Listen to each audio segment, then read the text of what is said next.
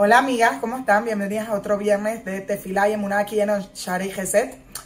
La para allá esta semana, para allá Korach, una para allá muy famosa, nos marca uno de los episodios más dolorosos en la Torá, cuando Korach, una persona que tenía tanto potencial para grandeza, la Torá nos dice que era tan grande que de él eh, iba a descender Shmuel Naví, era una persona muy, muy, muy grande que pasó, dejó que todo el poder, el ego, todas las cosas se le subieran a la cabeza y terminó haciendo la primera gran rebelión en el pueblo judío, dentro del pueblo judío, unos con los otros, en el que fue y negó parte de la Torá y negó tantas cosas solamente por querer esa posición de poder.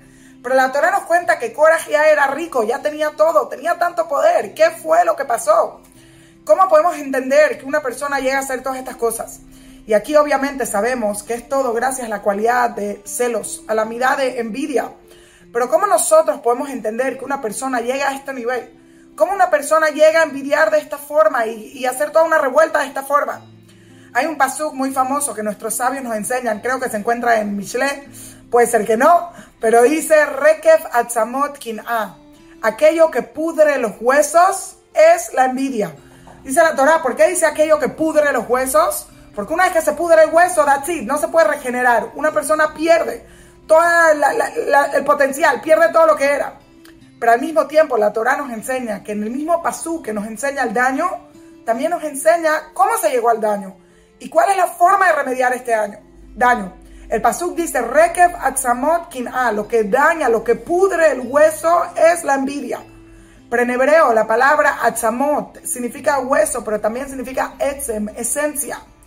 ¿Por qué dice lo que pudre el hueso es la envidia? Los huesos son los que nos permiten a nosotros levantarnos. Es el sostén de todo nuestro cuerpo. Es el sostén de todo lo que una persona es. Si una persona no tiene una columna, no tiene huesos, no puede levantarse, no puede caminar. Y aquí la persona nos enseña, la Torah nos quiere enseñar algo increíble. ¿Sabes por qué sufres de envidia? Porque no sabes cuál es tu etzem, cuál es tu esencia. ¿Quién es el que eres tú? ¿En qué te paras? ¿Por qué te paras? ¿Qué es lo que haces? ¿Para qué naciste? La semana pasada nosotros hablamos de autoestima y de cómo nos vemos. Y la para allá esta semana nos vuelve a traer este tema. ¿Por qué caes? ¿Por qué miras a los demás?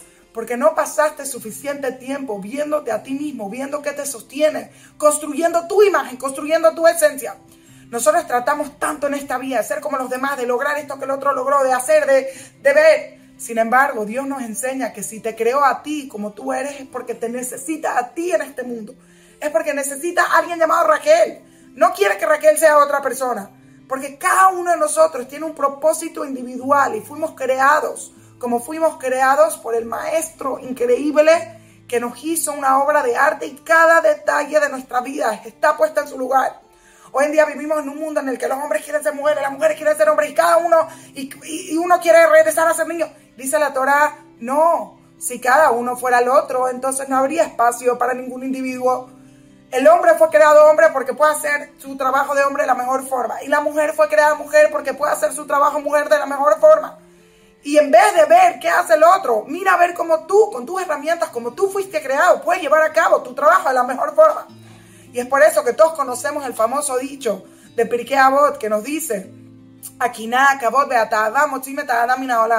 la envidia, el honor y la búsqueda de placeres sacan a la persona de este mundo. ¿Qué quiere decir ¿Qué quiere decir sacan a la persona de este mundo? Muchas personas dicen, sí, no te deja pensar, no te deja vivir, no te deja existir. Pero literal es, sacan a la persona de este mundo. Porque Hashem me creó a mí Raquel para hacer lo que Raquel puede hacer. Y si yo quiero hacer lo que Jessica puede hacer, entonces Hashem no me necesita. Porque Hashem no necesita dos Jessicas. Hashem necesita una Raquel y una Jessica. Y si tú no quieres hacer lo que viniste a hacer en este mundo, entonces Hashem dice, bueno, voy a tener que sacarte de este mundo y reemplazar esa pieza en el rompecabezas.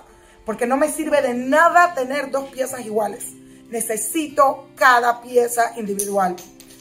Y ese es el mensaje de esta semana. Coras tenía todo el potencial, toda la grandeza, pero está muy ocupado viendo lo que era el otro en vez de ver quién puede ser el mismo, a qué puede llegar, a qué puede llegar a lograr. Y es por eso que termino con una línea muy famosa que dice, la hierba del vecino siempre es más verde. Y todo el mundo pregunta por qué. Muchas ideas, muchas cosas. Pero mi idea favorita es porque mientras tú estás ocupado viendo la hierba de tu vecino, tu vecino trabaja su hierba. Y por eso la suya se ve verde, mientras que la de nosotros se ve amarilla y olvidada. Y así se ve cada una de nuestras vidas. Amarilla y olvidada. Llegamos a los 40, 50, 60 años y decimos, bueno, ¿qué hice? ¿Para qué fui buena? ¿Para qué fui creada? ¿Qué traje especial al mundo? No esperes a ese momento para hoy y pregúntate, ¿cuál es mi esencia? ¿Cuál es mi esencia? ¿Qué es lo que a mí me sostiene? ¿Y qué es lo que yo puedo traer a este mundo? Gracias y Shabbat Shalom.